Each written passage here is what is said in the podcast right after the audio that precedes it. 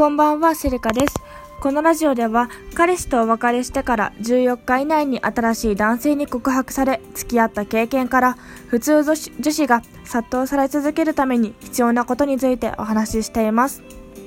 第7回の今回のテーマは、理想の結婚相手の年収は1000万以上じゃないと無理と考えている方について、私の考えを少しお話ししようかと思います。まずですね、あの、現実問題として、年収が1000万円以上の人って本当に少ないんですよ。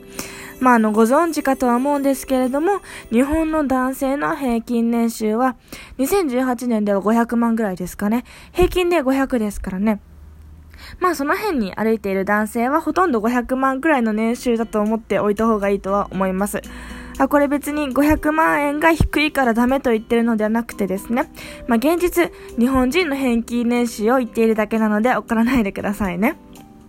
で、その中でですね、じゃあどれくらいの人は年収1000万円以上持ってもらっているかというとですね、だいたい人口の6%くらいしかいないんですよね。めちゃくちゃ少ないですね。超少ないです。で、まずこの時点でですね、一度現実を受け止めていただいてですね、で、かつその少ない年収1000万円プレイヤーを取り合っている競争相手ですね。あの、営業の言葉で言うと競合ですか。競合の女性も非常に多いということも、あの、理解していただければと思います。あまあですね、あの、今回のお話の中心は、サラリーマン年収ということで、額面1000万円以上の人だと、手取りがですね、大体750万ぐらいですかそのくらいだなとはいうのもですね、まあご存知かと思うんですけれども、知っておいていただければと思います。あの、ちょっと話はそれるんですけれども、経営者とかだと年収は少ない方がいいですからね。あの、これ、最初、私も聞いた時意味わからなかったんですけれども、あの、経営者はいかに自分の個人年収を低く、低く設定して、あの、税率を落とすかがですね、大事なので、サラリーマン年収1000万円の人と、経営者で個人年収700万に設定している人人だったら、私は後者の方が断然好きかなとも最近は思っております。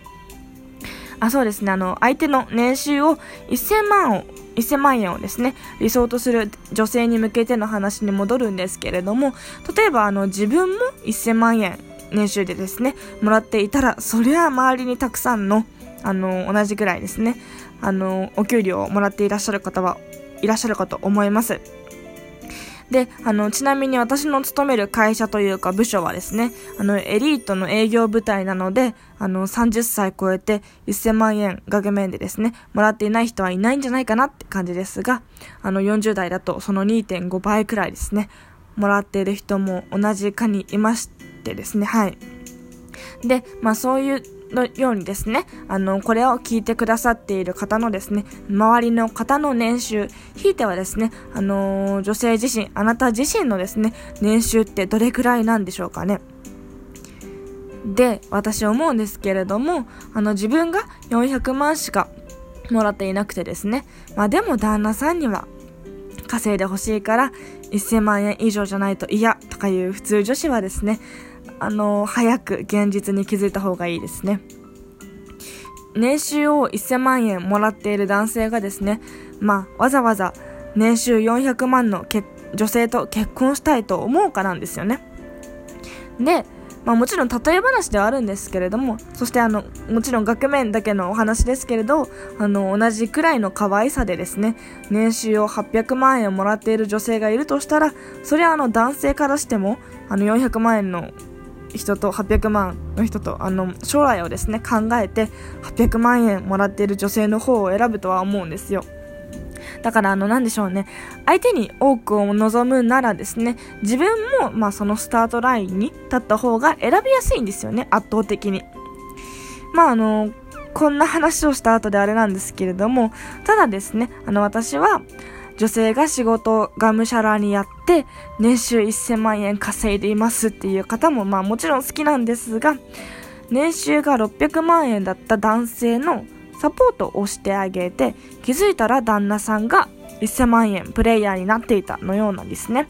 男性の影のサポートができる女性の価値っていうのが非常に高いと思うんですよ。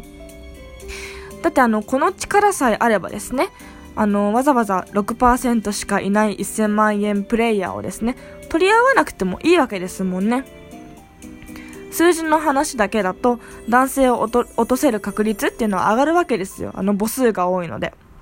なので、まあ、あの、今回の今日の話をまとめると、あの、年収1000万円もらっている男性は非常に少ないということとですね、あの、自分も稼いだ方が周りに、あの、年収高い人は増えていくよということとですね、旦那さんの、あの、影のサポートをしてですね、